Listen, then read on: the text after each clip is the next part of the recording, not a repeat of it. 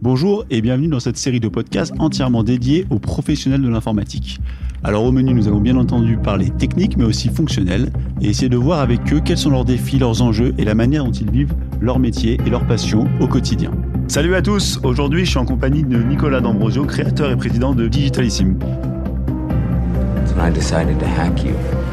Whoever's in control of the exit nodes is also in control of the traffic, which makes me. Bonjour Nicolas. Euh, bonjour Philippe. Alors aujourd'hui, on se retrouve pour parler d'un sujet euh, que j'aime bien et qui est assez compliqué, qui est l'interfaçage des applications dans le SI et de la gestion des flux de données. Donc avant de rentrer dans le vif du sujet, comme d'habitude, on va faire un petit saut en arrière et je vais demander à Nicolas de me dire ce qu'il se souvient de son premier projet informatique. Il euh, y en a un qui revient, euh, oui, il y en a un qui revient effectivement assez régulièrement. C'est, ça date un petit peu, mais c'était en parallèle de mes études. J'avais créé une petite, structure, une petite entreprise pour aider des, des entreprises sur la création de sites internet sur le web, en fait, finalement. Ce qui marque aujourd'hui, euh, sur lequel je pense régulièrement, c'est le développement d'un site e-commerce. Euh, pour une, une, chaîne de magasins de, de, bricolage. Et en fait, ça, ce projet-là, il a, je me suis rendu compte de, de, de plein de choses qui aujourd'hui ont drivé un peu mon, mon parcours. Ça s'est passé? Ça s'était super bien passé euh, et, et, je m'étais rendu compte que bah, le, un, simple site internet euh, e-commerce ne suffisait pas, fallait l'intégrer. Enfin voilà, on reviendra sur ces sujets-là peut-être un peu plus tard dans le podcast, mais c'était un projet qui m'a qui m'a marqué. Ouais. Euh, rentrons un petit peu plus sur toi. Est-ce que tu peux me raconter en quelques mots quels sont ton job, quelles sont tes caractéristiques et un petit peu comment tu en es arrivé là? Alors, mon métier aujourd'hui, c'est d'être un levier de business pour, euh, pour mes clients à travers euh, les techniques du, du, digital, du web, du marketing et de la communication, mais, mais avec une orientation très euh, assez techno euh, de par mon passé. On en reviendra là-dessus, mais c'est vrai qu'effectivement, euh, c'est vraiment, c'est vraiment comme ça que, que je me définis aujourd'hui à travers le marketing digital. Ouais. Euh, parce que c'est vrai que Nicolas, tu travailles sur plusieurs fonctionnalités, tu as, une vision très SI, parce que tu travailles aussi chez Alternative DSI. En fait, Alternative DSI, est un cousin de Digitalissim, mm. puisqu'il est, présent euh, au, capital de Digitalissim, et, et, et, ce qui a une empreinte assez forte, on va dire, sur la partie informatique euh, au sein de Digitalissim. Voilà. Et moi, je suis très content de t'accueillir aujourd'hui, parce que c'est vrai qu'on va parler effectivement de sujets techniques, mais toujours avec un angle business, parce que mm-hmm. toi, tu as une grosse composante business par rapport, par rapport à, à ce qu'on peut avoir déjà eu sur ce podcast. Euh, en quelques mots. Digitalissime en quelques mots. Alors, on n'aime pas trop se faire appeler web agency aujourd'hui. c'est le mot un peu à la mode, mais c'est pour moi, j'ai toujours trouvé ce mot-là très réducteur. Euh, enfin plutôt réducteur parce qu'il s'arrête euh, simplement à la génération de, de leads ou d'être un peu plus visible sur, sur Internet. Finalement, moi j'aime plutôt nous dire qu'on est des experts en, en, parcours client. Ça veut dire que notre mission, c'est euh, de faire en sorte effectivement d'être un peu plus visible sur Internet, mais surtout d'apporter des prospects et d'aller convertir ses prospects en clients et ses clients en ambassadeurs. On, vraiment, on, s'intéresse au parcours client de, de, ben, de, des entreprises avec lesquelles on travaille et on vient proposer des leviers de business, des outils pour aller euh, euh, faire en sorte que ce, ce process-là, en tout cas ce process de transformation, soit le plus fluide possible et, et, et, le plus efficace possible pour que ce soit euh, un vrai, un vrai levier de, de, de croissance pour les entreprises avec lesquelles on travaille. Et, du coup, vous êtes différent d'une agence de com? On est différent d'une agence de com qui va s'axer vraiment sur euh, le, le, le, le je, dis souvent euh, de réaliser une œuvre d'art finalement ils vont se focaliser sur le, parti pris en termes de dessin en termes de visuel etc nous notre parti pris c'est de dire ok bon euh, ce qui est important finalement c'est que pour vous euh, quand on va voir nos clients, pour vous, euh, on veut que, euh, on veut que le marketing soit comme le commercial, un vrai levier de croissance pour vous. Et c'est surtout là-dessus qu'on se concentre aujourd'hui par rapport à une agence de com euh, qui va faire en sorte que euh, y ait le slogan qui va bien, le logo qui va bien, les, les, couleurs qui vont bien, ou le site internet qui soit une véritable œuvre d'art, etc c'est bien que nos sites internet sont loin d'être euh, d'être moches, je dis pas ça, mais, bien au contraire. Mais mais euh, c'est c'est pas la seule chose qui nous fait vivre. Ou c'est pas notre seule raison de penser. C'est surtout faire en sorte que euh, là où on est content, c'est quand notre client dit ah ouais je vois la différence effectivement d'un point de vue d'un point de vue croissance et d'un point de vue business business voilà effectivement. Et, et, du coup par rapport à une agence de com qui sont plus orientées comme tu le dis sur la communication, vous avez une grosse expertise technique. Ouais c'est c'est du coup effectivement notre, notre cœur de métier c'est d'être, de couvrir un périmètre assez large chez nos clients. Et donc, on s'arrête pas à dire, OK, oui, il faut faire du Google Ads ou il faut faire telle techno, enfin, mm. faire telle, telle chose pour ramener les prospects. C'est OK, mais finalement, une fois qu'on l'a fait, qu'est-ce qu'on fait de ça? comment on exploite ça, comment on fait en sorte que ce taux de transformation, on, s'intègre, on, s'intéresse pardon beaucoup au, taux de transformation? Parce que euh, ramener plus de prospects si le taux de, transformation diminue ou n'augmente pas, c'est pas très utile. Mmh. Euh, c'est surtout, ok, euh, on va aller peut-être ramener peut-être plus de prospects qualifiés pour augmenter ce taux de transformation là. Comment on le gère, comment on le mesure, etc. Voilà. D'accord. Moi ça, moi, ça fait écho parce qu'effectivement, euh, je pense que euh, il y a une séparation qui est de moins en moins grande entre euh, tout ce qui est communication, tout ce qui est web marketing, et puis le reste du SI, la transformation derrière. Qu'est-ce qu'on en fait là-dessus Donc, je trouve ça parfaitement. Enfin, je pense que Digitalissime est un acteur qui fait un peu le lien entre les deux mondes. C'est vrai que nous, on est des acteurs genre Axopen, on est plutôt très très SI. on s'oriente assez peu sur des sujets comme ça, mais derrière, vous êtes un canal parmi tous les canaux du SI qui est particulièrement utile. Quoi. Et ça vient. En fait, en fait cette histoire-là, elle vient de mon passé. Euh, c'est pour, faire une petite parenthèse par rapport à ça. En fait, j'ai commencé, euh, c'est assez marrant, j'ai commencé en tant que responsable informatique dans une, dans une boîte, euh, dans une, une, une start-up qui est devenue une grosse boîte aujourd'hui. et pendant 4-5 ans, j'ai été responsable informatique. Donc, je me suis formé aux techniques de, de, l'organisation d'un système d'information, etc. Et puis, au bout de 4-5 ans, le DG, il me voit, il m'a dit Est-ce que tu veux, Nicolas, est-ce que tu veux récupérer le service marketing et communication et, et l'équipe qui allait avec et, il avait vu que j'avais pas mal d'appétence autour de ça, etc. Et finalement, euh, je suis resté, euh, je crois, 8 ou 9, 8 ou 9 ans là-bas dans l'entreprise et j'ai construit euh, à la fois, j'ai continué de construire le système d'information, mais tout en n'oubliant pas le marketing et la communication d'entreprise. Et je me suis dit, oh, c'est incroyable, quand les deux fonctionnent ensemble, fonctionnent ensemble on arrive à faire des choses qui sont vraiment excellentes. Mm. Et, l'entreprise, à une époque, avait une énorme croissance, etc. Je suis rentré on était 20, je crois que je suis parti, ils étaient un peu plus de 100 personnes. Et, et, et, donc, j'en ai vu vraiment l'évolution de tout ça.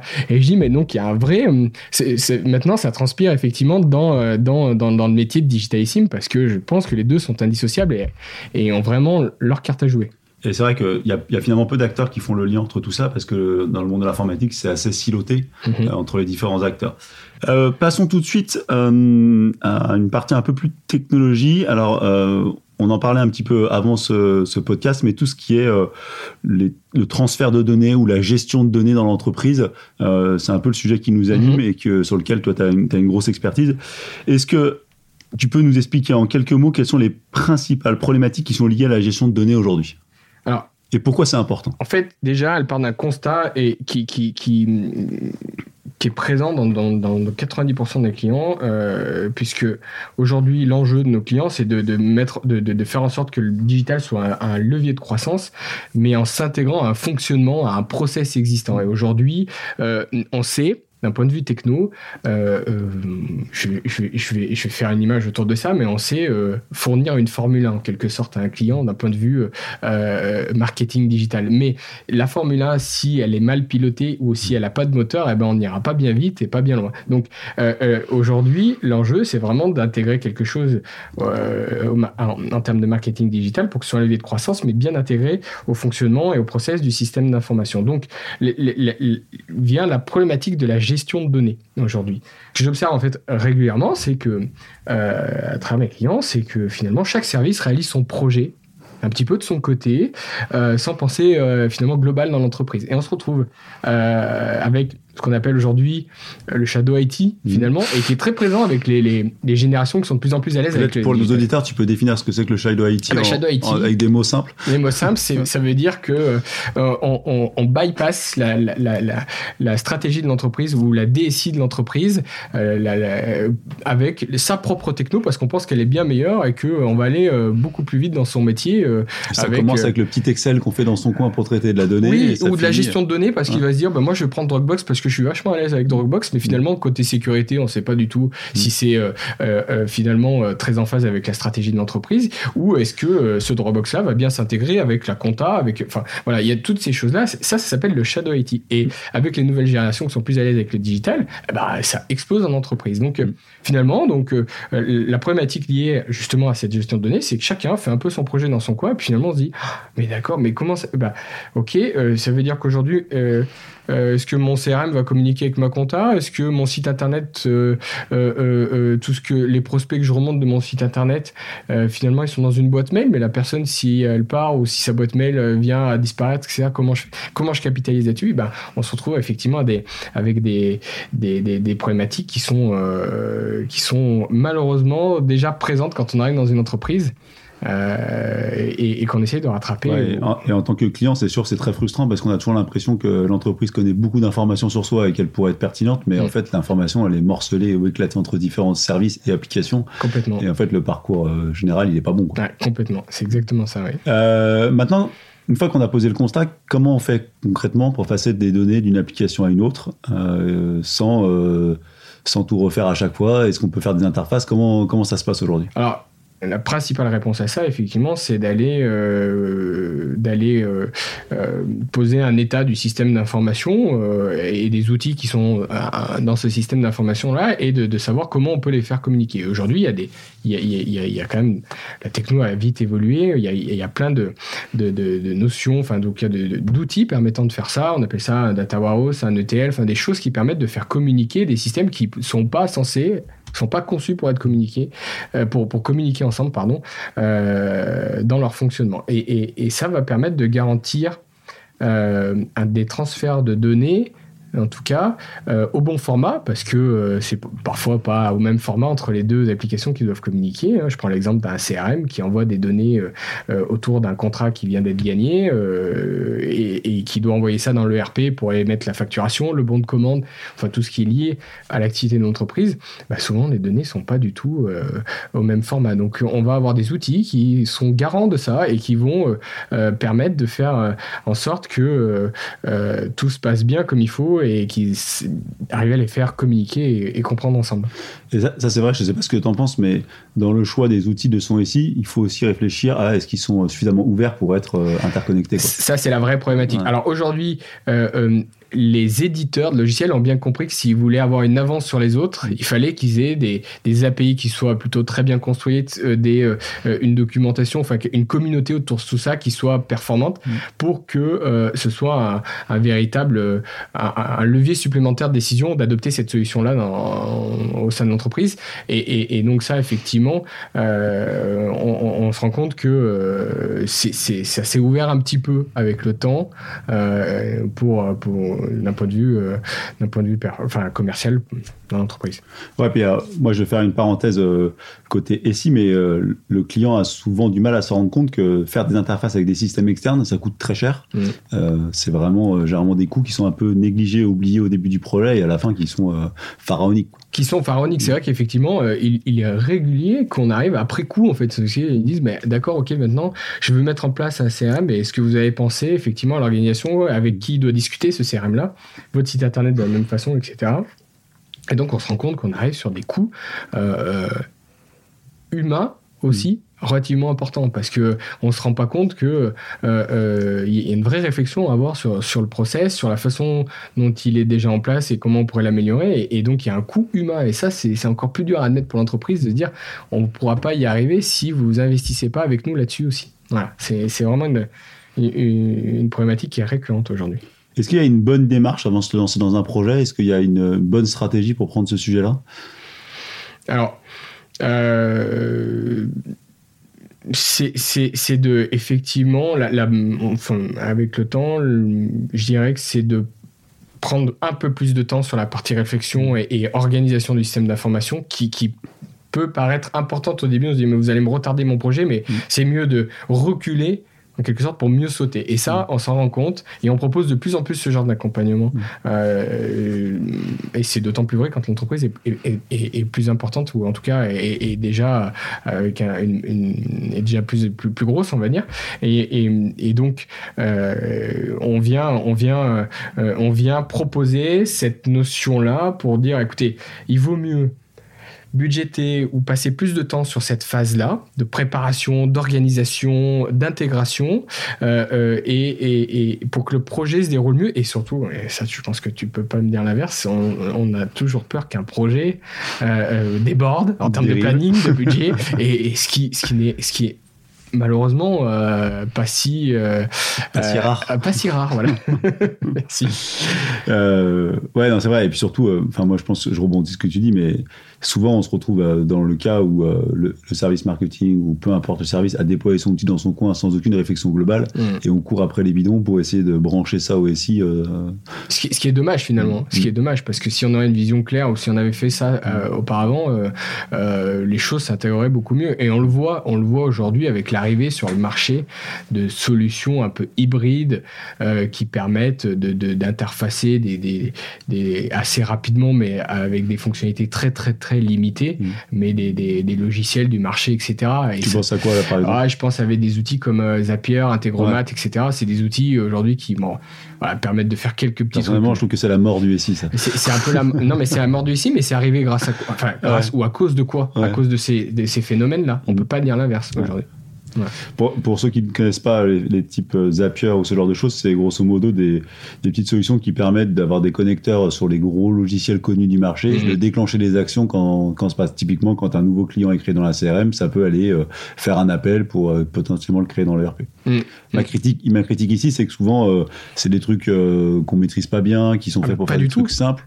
Pas du tout. Et puis le, jour où ça non, mais le jour où cette solution-là disparaît et qu'on a basé tout son système d'information là-dessus, qu'est-ce qu'on fait? Qu'est-ce qui se passe aujourd'hui? C'est des solutions, euh, euh, c'est ce sont des entreprises derrière, des Zapier, etc. Demain, ils changent leur business model, ils changent leur mode de fonctionnement. On peut pas dépendre un système d'information de solutions comme ça. Ça me paraît complètement ahurissant euh, de, de, de, de, tout miser sur ce genre de choses-là. C'est du quick and dirty, quoi. Ouais, c'est exactement ça. Ouais.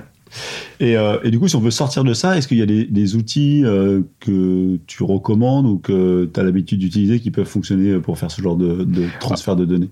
Nous, on a l'habitude, euh, enfin en tout cas, de,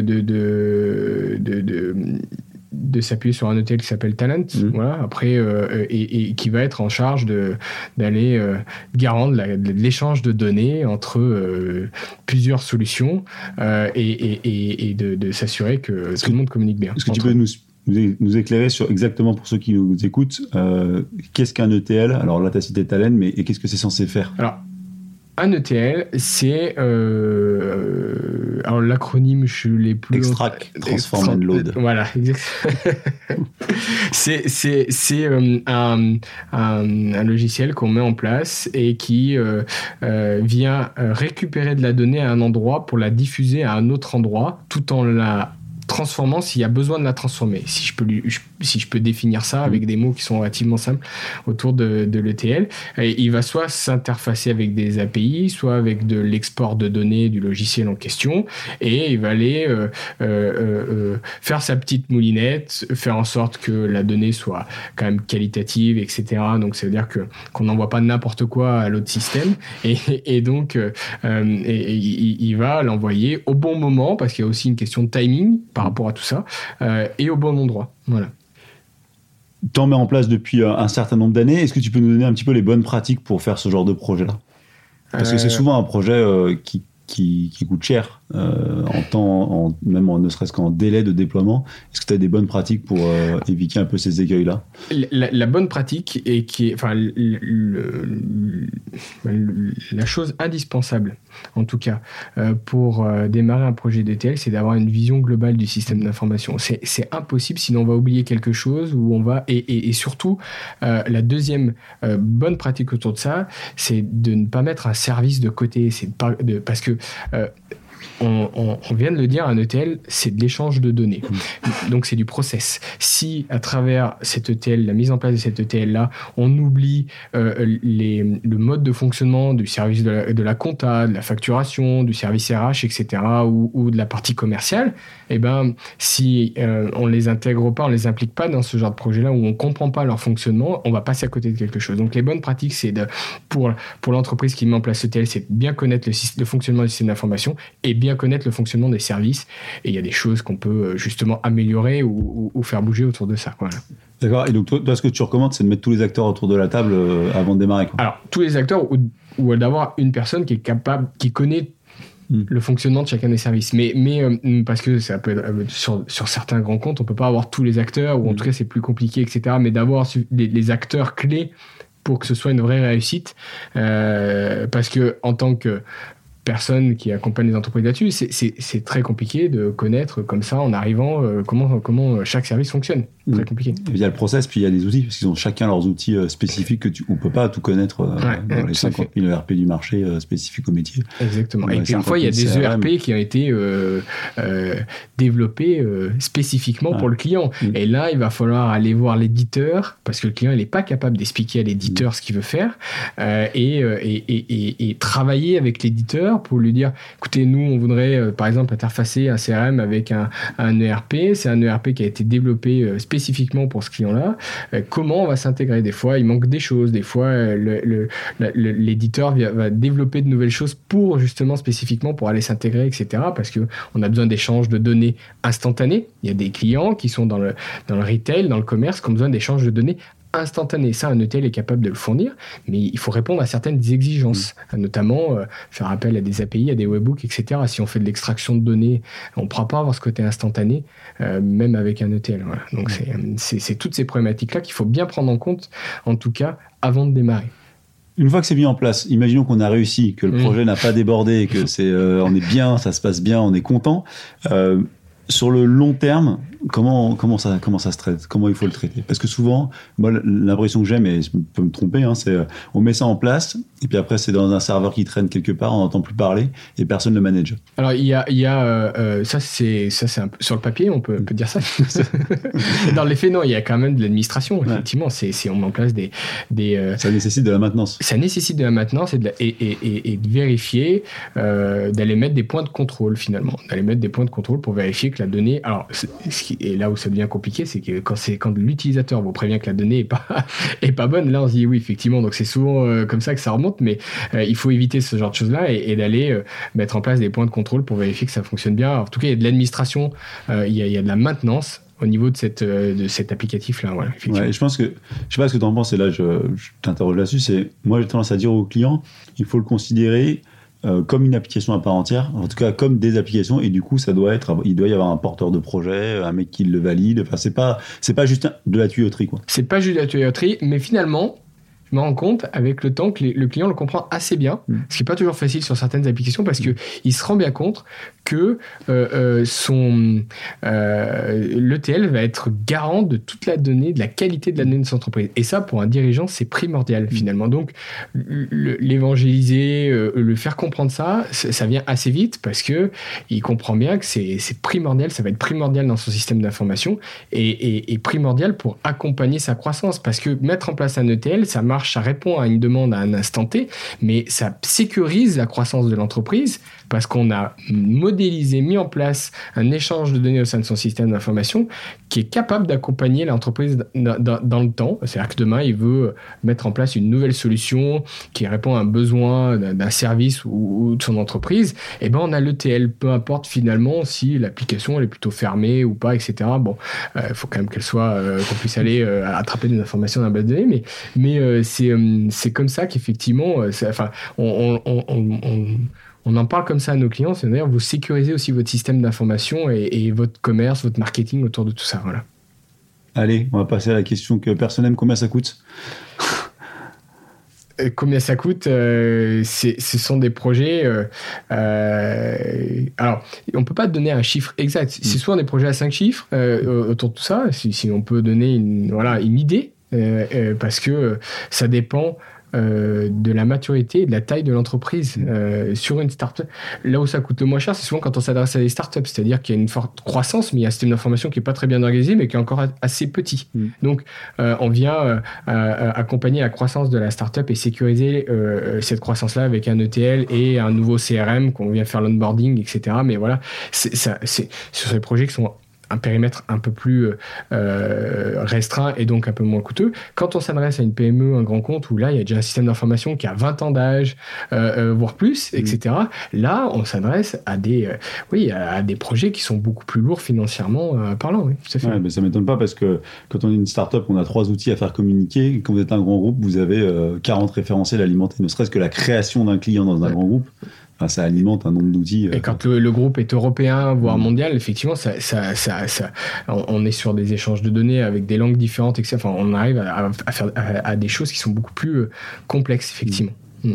faut pas négliger le temps à passer non. dessus bah, c'est ce que je dis, moi. Enfin, je sais pas ce que tu en penses, mais je dis il y a, y a, un coût financier au développement, euh, comme tout financier, mais il y a un délai parce que qui dit plusieurs équipes, dit plusieurs acteurs, dit euh, réunion, calage de réunion et tout ça. Et souvent, ça s'étend sur plusieurs mois. Quoi. Et il y a une maturité à avoir aussi mm. par rapport à ça, parce que euh, c'est vrai que ça démultiplie les choses, la possibilité de faire, de, de, choses à faire. Pardon.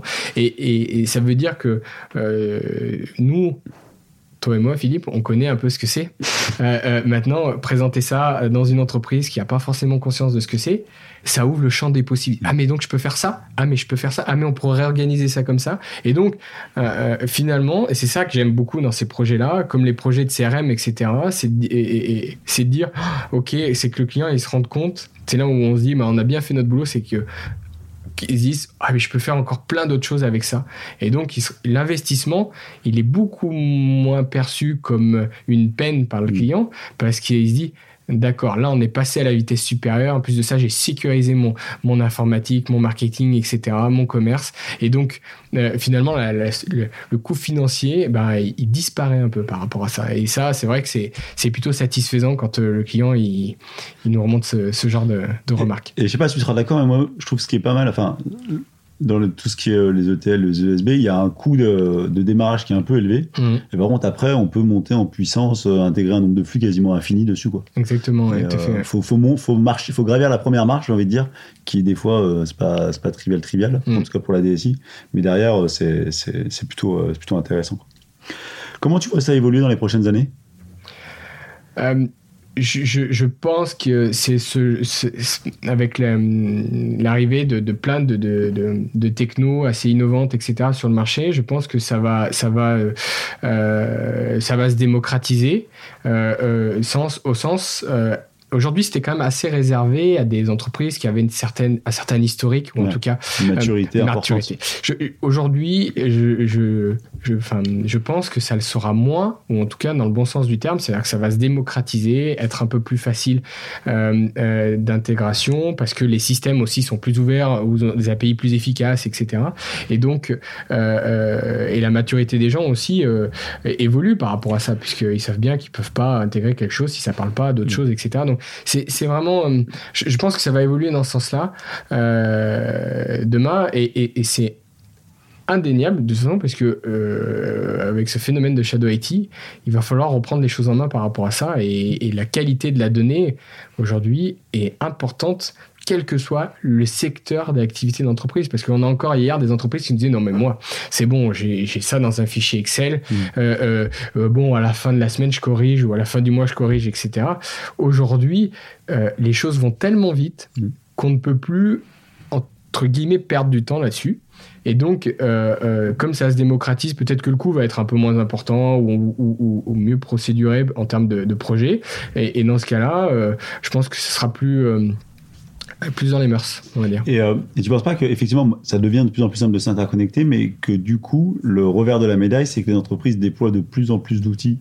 Euh, c'est le revers de la médaille. De plus en plus de mm. petits outils. Là, je pense dans le web marketing, ils font 12 euh, 000 outils pour se connecter aux réseaux mm. sociaux, machin, et mm. qu'au contraire, enfin, au contraire, ça devient de presque de plus en plus compliqué. Ça peut être aussi, oui, effectivement. Euh, euh, Moi, je peux te citer des clients qui ont plusieurs CRM, par exemple, qui ont 3, 4 CRM, bah, qui gèrent des, des spans spécifiques, et vous dites, c'est la galère. Hein, c'est le cas de nous d'un gros client avec lequel on travaille et qui a, qui a les deux gros CRM du marché, euh, pour ne pas les citer, HubSpot et Salesforce. Et, et, du coup, et, et, voilà. Ça et donc, pleurer d'avance. Et ben, ils gèrent euh, le, groupe, c'est un groupe euh, mondial et, ils gèrent, ils ont voulu continuer euh, la partie commerciale dans Salesforce et la partie inbound marketing dans HubSpot qui, voilà, qui, qui, fonctionne très bien par rapport à ça.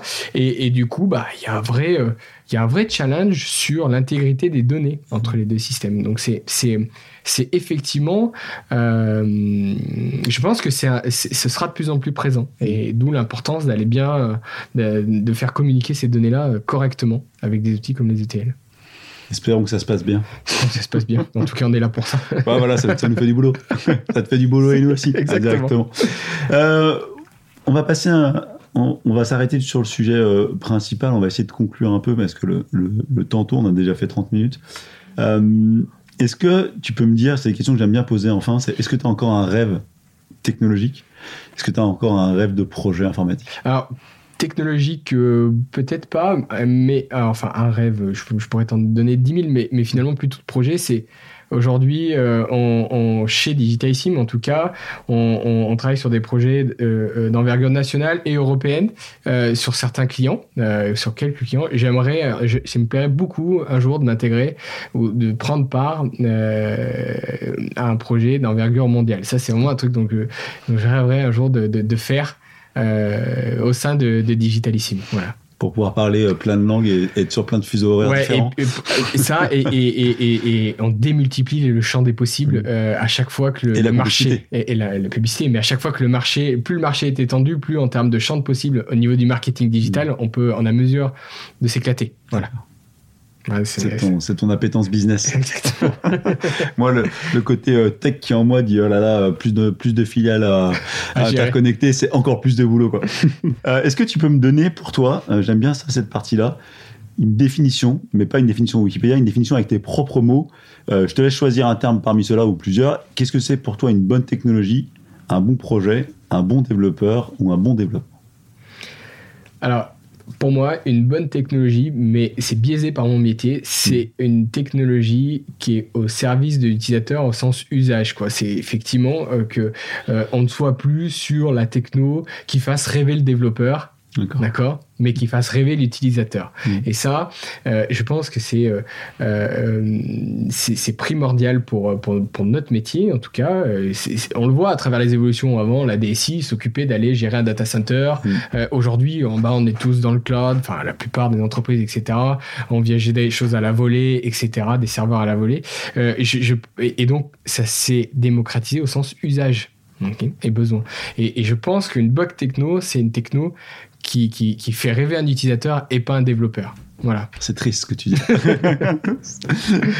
Euh, pour terminer, est-ce que tu as un conseil, alors quel que soit le, pas forcément euh, concernant les ETL, ce qu'on a parlé, le transfert de données, mais est-ce que tu as un conseil à nos auditeurs euh, sur le retour d'expérience maintenant de tes, tes dizaines d'années dans le milieu de l'informatique? C'est de le conseil principal, c'est c'est de communiquer en tout cas parce que euh, ce manque de Vous avez bien entendu, hein, s'il y a des informaticiens qui écoutent, communiquer est non, important. Communiquer, c'est, on, se rend bien Alors, c'est pas de faire de la réunionnite, hein, on est bien d'accord, mais c'est surtout de, de, de, communiquer et, de, et, et, donc de ne pas négliger la donnée. Et parce que, euh, comme je disais tout à l'heure, c'est bien beau de prendre tous les derniers logiciels du marché, euh, super performants, etc. Si on ne les nourrit pas, euh, l'exemple d'un CRM est flagrant. Moi, je leur dis, vous avez beau prendre, beaucoup de clients se posent la question de est-ce que je dois prendre tel CRM ou tel CRM, etc. Je dis, c'est pas ça la question. J'ai la question, c'est est-ce que vous êtes capable de l'alimenter avec des données qualitatives? Parce qu'un CRM, ça devient puissant à partir du moment où les données sont qualitatives à l'intérieur. Et donc ça, c'est vraiment quelque chose que je peux... Enfin, c'est le conseil principal que je donne euh, par rapport à ça, c'est ne négligez pas ça. Voilà. Travailler sur la qualité plus que la quantité. Exactement. Merci Nicolas. Merci Philippe.